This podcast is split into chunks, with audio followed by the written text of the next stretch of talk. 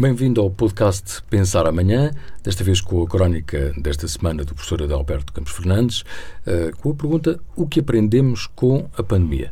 Muito obrigado, professor, pela, pela sua presença, também pela sua crónica. Uh, naturalmente que neste seu texto faz, no fundo, um, balanço destes eh, dois, três anos do período da, da, pandemia. Parece que tudo já passou, mas há algumas lições a tirar, nomeadamente sobre fragilidades. Sim, eh, bom, nós aprendemos, aprendemos sempre na vida, quer na comunidade científica, quer na, na política, quer na intervenção social e também na cidadania. Eu creio que estas memórias, eh, por muito que o tempo passe e as procure diluir, eh, não deixarão de estar bem vivas na presente geração, porque o impacto da pandemia foi devastador em termos mundiais e, e em termos de saúde pública. E há alguns aspectos que ficam, eu diria aspectos comportamentais, de sensibilização, de compreensão da importância da saúde pública na proteção das comunidades e das populações Houve também, do ponto de vista da ciência, alguns impulsos relevantes, nomeadamente avanços na produção de novas vacinas através de uh, um processo inovador que já estava em estudo, mas que foi evidentemente acelerado. Também na cooperação política, a Europa organizou-se de uma forma expedita, procurou uh, estabelecer meios de cooperação, foi criada uma, uma unidade, uma agência de, de resposta rápida a, a situações semelhantes. Houve a compra centralizada, a aquisição centralizada de vacinas, enfim, tudo isso trouxe aprendizagem e acho que fica para o futuro como uma, uma lição ou várias lições aprendidas. Perguntar-se há a, a solidez, a resistência e a, e a efetividade destas lições aprendidas, o tempo dirá, sendo certo que nós continuamos expostos ao mesmo mundo, às mesmas vulnerabilidades e aos mesmos riscos que estávamos em 2019. Aliás, eh, na verdade, quando vamos a hospitais, vê-se cada vez mais as pessoas, e nas últimas largas semanas, muitas pessoas a usar a mesma máscara, e que houve aqui, aqui ou lá alguns fenómenos de, parece que regresso de, de, Nós temos que, apesar de tudo, separar, eu diria que em hospitais, em instituições onde estão pessoas muito vulneráveis ou envelhecidas, a utilização da máscara pode ser uma barreira importante do ponto de vista da segurança, porque estamos em comunidades doentes e enfraquecidas. Claro, claro. De qualquer das maneiras, não devemos partir da ideia de que a vida normal é uma vida com máscara, porque nós somos seres biológicos que precisam de interagir com os agentes e precisamos, por isso, também de defender, de promover, quero dizer, de, de criar imunidade natural na reação, que é a melhor imunidade que nós podemos ter, é a imunidade natural, não é? Portanto, agora, e naturalmente nas instituições de saúde e, e de, de, acolhimento de pessoas mais envelhecidas e vulneráveis, essa utilização pode fazer sentido. O professor falou ainda, ainda há pouco, precisamente, da, da do exemplo europeu na aquisição centralizada de, de, de vacinas, por exemplo, uh, e, e, estou a citá-lo, a pandemia demonstrou a importância da Europa acertar o passo no desenvolvimento de políticas públicas integradas e na partilha de meios e de responsabilidades. Um, mas isto tem a ver também com a transformação demográfica, como, como, como refere, uh, e com uma série de outros desafios que se colocam agora à Europa. Sim, a Europa tem, por via talvez do pecado original, que é a maior das suas virtudes, mas talvez o maior dos seus defeitos, tem um problema de consistência social e política. Nós somos um mosaico. Mas um mosaico de limites mal definidos. Nós não somos uma federação, não somos uma entidade geográfica, histórica e cultural una. Trazemos atrás de nós histórias que nos dividem e que nos fazem, muitas vezes, mais do que colaborar, competir. E, portanto, aspectos como a saúde pública, como a defesa nacional, como a geopolítica, a estratégia, a segurança, são aspectos que a Europa vai procurando vencer, mas que vence com uma grande lentidão. E, e claramente a saúde pública parece um paradoxo, porque a saúde pública não divide, não divide, não é dividida por fronteiras. Aliás, vimos na pandemia que a pandemia não conhece fronteiras, não tem que ver com razões de natureza geográfica ou política, e portanto nós na saúde pública deveríamos ir até mais depressa na cooperação internacional Embora a Europa tenha criado recentemente uma agência para resposta, preparação e resposta rápida a este tipo de fenómenos e tenha feito, como referiu, a aquisição centralizada de medicamentos e de vacinas, a Europa anda devagar.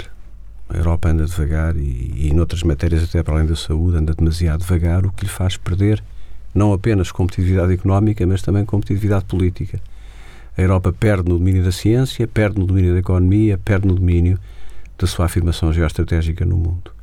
E porquê falar de geoestratégia e de saúde pública? Porque está tudo ligado. Dizia bem, nós estamos a ter uma transformação do tecido social na Europa. Não é apenas etário, porque as pessoas envelhecem. Há países mais envelhecidos, como é o caso de Portugal, que é o segundo mais envelhecido da Europa.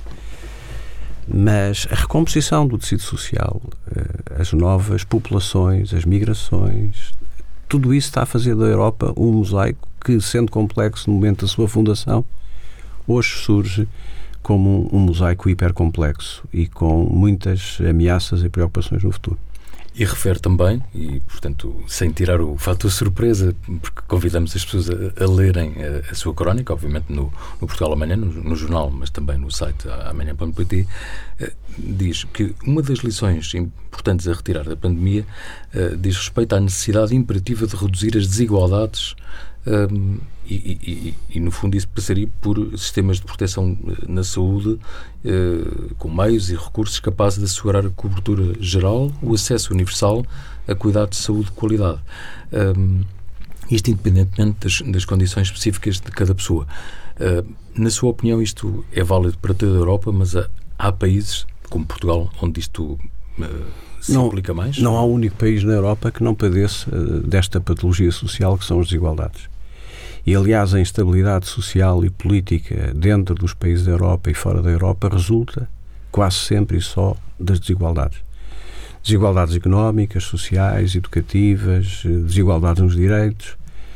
E, e, a Europa tem uma reação que é muito lenta, é muito defensiva. O, o Brexit acontece porque a Europa ainda não percebeu essa lição. A lição essencial do Brexit é que os cidadãos têm uma grande inquietação com a dinâmica da Europa. Aquilo que foi prometido, a coesão social, a integração, o desenvolvimento tarda.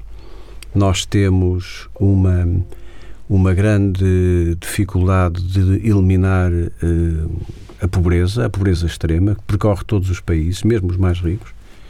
Uh, nós vemos pela Europa toda a enorme vaga de sem-abrigo, de pessoas que estão excluídas de qualquer sistema de proteção, como referiu e muito bem. E, há uma reflexão que eu, que eu, que eu, que eu faço, é que a Europa orienta-se muito para a subsidiação das políticas e muito menos para a criação e para a geração de políticas, de facto, que sejam agregadoras e menos eh, subsidiadoras eh, de projetos ou de, ou de modelos de, de investimento público. Enfim, é uma matéria que depois, quando aparecem estes fenómenos da guerra, como o caso da Ucrânia e agora no Médio Oriente, acentuam essa fragilidade. A Europa é cada vez mais um parceiro silencioso na geoestratégia mundial. Veja, perde terreno para os Estados Unidos, perde terreno para a China, perde terreno para outros países e isso traduz também na sua própria competitividade interna.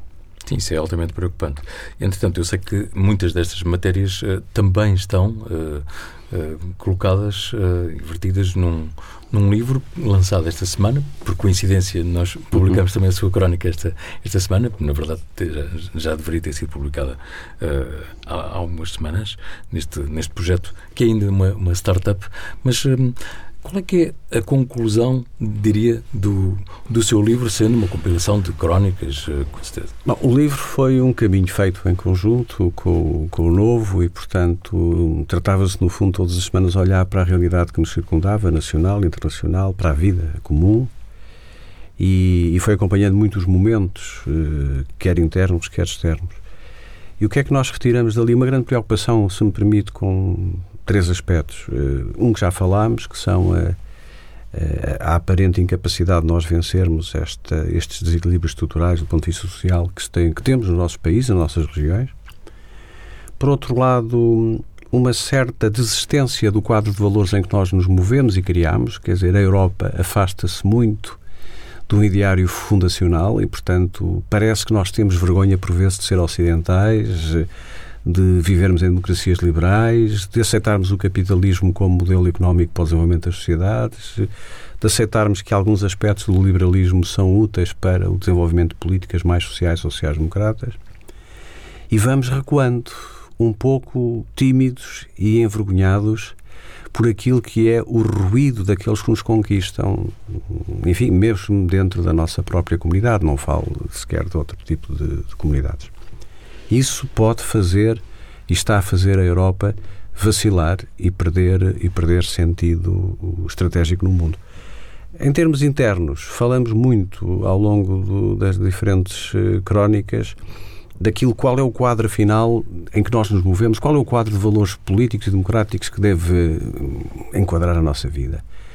Uh, não quero ir ao, ser excessivo na, na afirmação de que há uma certa uh, há um certo grau de decência política que nós devemos salvaguardar uh, no exemplo, na responsabilidade perante os outros, na não desvalorização do que não é desvalorizável, na não banalização das instituições, na sua degradação, na sua, por vezes, alienação. E, e isso pode ser muito simpático e até muito popular na espuma dos dias, mas tem um preço a médio prazo, que é um preço muito uh, alto para pagar. Uh, a Europa precisa ter instituições fortes e os países precisam de ter instituições credíveis que mereçam a confiança dos cidadãos, porque quando este grau de confiança se dilui ou se um, eh, rompe, nós começamos a estar em cima de areias movediças e perdemos o, perdemos o chão. Só, só mesmo para, para, terminar, como é que vê esta situação toda de agravamento no Médio Oriente a situação humanitária, que, enfim, que motivou inclusive agora uma, uma intervenção do próprio Secretário-Geral das Nações Unidas? Custa-me dizê-lo, mas é de facto, do meu ponto de vista, nós, enfim, a nossa geração acompanhou esta, esta situação que se tem vivido ao longo das décadas no Médio Oriente. É talvez o maior falhanço da, da comunidade internacional e um dos maiores falhanços das Nações Unidas porque hum, nós, do ponto de vista global, daquilo que é a participação e responsabilidade das Nações Unidas, nós devíamos ter feito mais. Ninguém tem direito de ter como desígnio e como objetivo o extermínio de outro. E nós não devemos ter nenhum problema, nenhuma dificuldade política em definir como terrorista aquilo que é terrorista.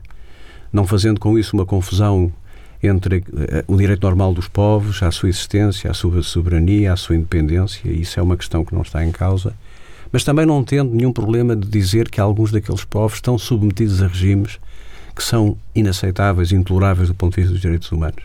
E faz mal uma confusão até haver na Europa alguns setores mais à esquerda branquearem um pouco a inexistência de direitos e a violação de direitos eh, elementares, nomeadamente no que respeita às mulheres, apenas e só porque utilitariamente isso pode servir para atacar o modelo de vida ocidental, a Europa, os Estados Unidos ou a NATO.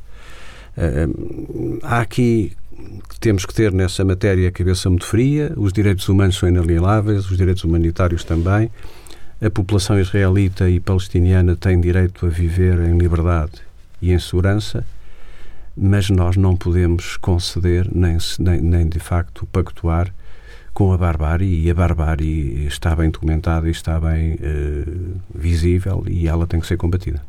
Professor, muito obrigado. Já agora deixe-me só dizer que o, o, o, seu debate no, no, programa Sim ou Não, e que há também, está também disponível aqui em, em podcast, eh, foi logo na segunda edição deste, deste projeto do Portal Amanhã, com, debatendo com a professora Helena Canhão, foi dos eh, mais vistos e com maior feedback. Portanto, é Seguramente um gosto... mérito da professora Helena Canhão.